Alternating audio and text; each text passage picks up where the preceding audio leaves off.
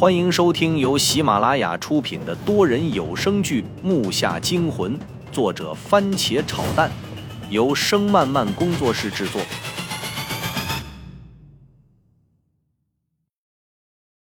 第一百一十四集，周震又看了下表，他可能也习惯了我在身边老扯他腿了。说完，还茫然的示意了我一下。头骨铺出的路一直连接到台阶上面。我们绕过那个凶神恶煞的雕像，在他身后找到了一个暗门，看上去不是很结实，已经被人打开了，应该是被强行撬开的。那木门一边碎开一个口子，打开了一道足可供两人通过的缝隙，里面黑洞洞的，什么也看不清。地上的材料依旧是厚实的头骨路，从那门后还隐隐传来骨蝎群爬动的稀里哗啦的声音。我真不知道咱们来这里干什么。我不解，为什么不等着直接去拍卖会？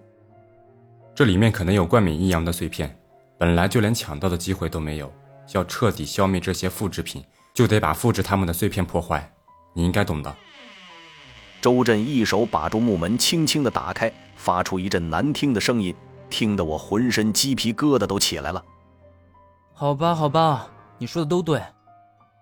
我摆摆手表示妥协。我们两个人继续前进，走入木门里面，空间一下变得狭窄了，不知道是什么地方，应该又是一条类似墓道空间。我们俩一人一盏照明灯并排前进，光芒围绕我们左右，以我和周震为中心，前后两米外都能看清楚。在我们身体两边，是盗墓者最熟悉的东西搭成的墙壁。那东西不是别的，正是每个墓里都有的棺材，不知道是什么木材，看上去光滑的如同瓷砖，每边对称三个棺材搭在一起，不仔细看还以为是大的石砖呢。这些棺材也有一定的数量，一直那样排进深处，地上还是用头骨铺的路。我们的头顶不知道是什么，但是一抬头就都是鬼怪的画彩，栩栩如生。不繁杂凌乱中还可以看清个数，还真他妈什么怪东西都有，怎么还用棺材搭墓道？这也太夸张了吧！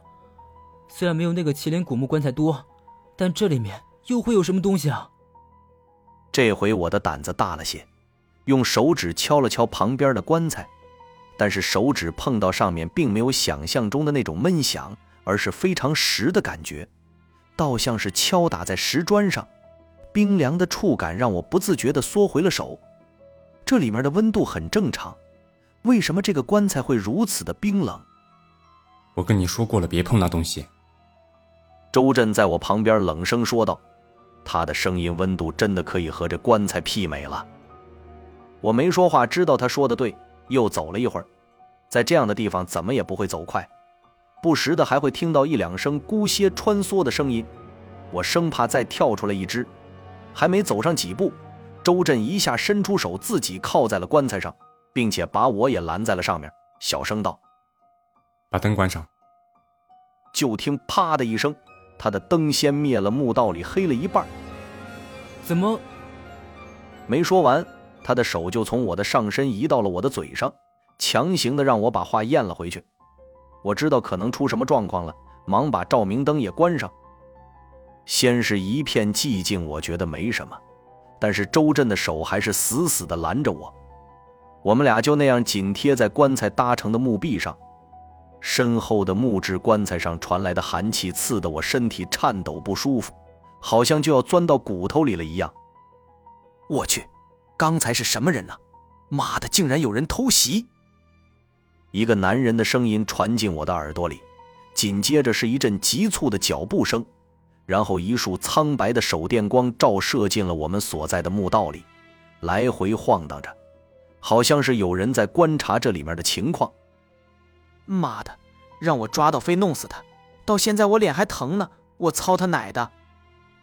另一个男的狠狠地骂了一句，随后还发出几声疼痛呻吟的声音。别他妈说了，小声点，赶紧找到头，他们要不全都活不了。我这回听出来了。这不就是让我们放到的三个人吗？刚说完话的就是第一个发现我们的那人。顺着手电光我看去，有三个摇晃被拉长的身影已经走进了墓道里。他们还在说着什么，但是明显小声的，我有些听不清楚。不过脚步声倒是异常的清晰，看样马上就会走到我们这边。这么窄的墓道里打起来不好伸展手脚，万一再把他们的同伙招来，我和周震更不好对付了。这下不用周震发话，我都开始自己往后贴了，心提到了嗓子眼大气都不敢喘，生怕发出什么声音让他们听到。眼睁睁看着那束唯一的苍白来回扫着，越来越近。我闭上眼睛，在心里祈祷，千万别发现我们呀。周震也是一样，他比我冷静的多，靠在一旁，一点声音都没有。要不是他的手还拦在我的胸前，我还以为他走了呢。突然，我感觉脸上滴了什么东西，粘稠的向下滑着。我还以为自己是因为害怕产生的错觉了，但是随后又滴下了一滴。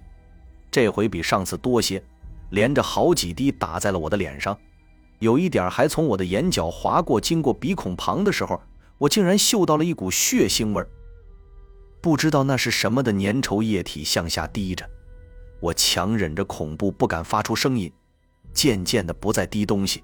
可是我发现我呼出的气竟然开始往回返了，返回来的气变得冰凉，节奏很快。我又闻闻血腥味更浓了。我的心差点跳出来，心想这又是什么东西？记得当初碰到人尸太岁的时候也是一样，往我脸上滴水。现在想想那东西长的模样都感觉可怕。我尽量停止思考，时间一分一秒的过去。那些人幸好在这里面走的比较谨慎，速度很慢，到现在还没有发现我和周震。木下惊魂多人有声剧，感谢您的收听。更多精彩内容，请听下集。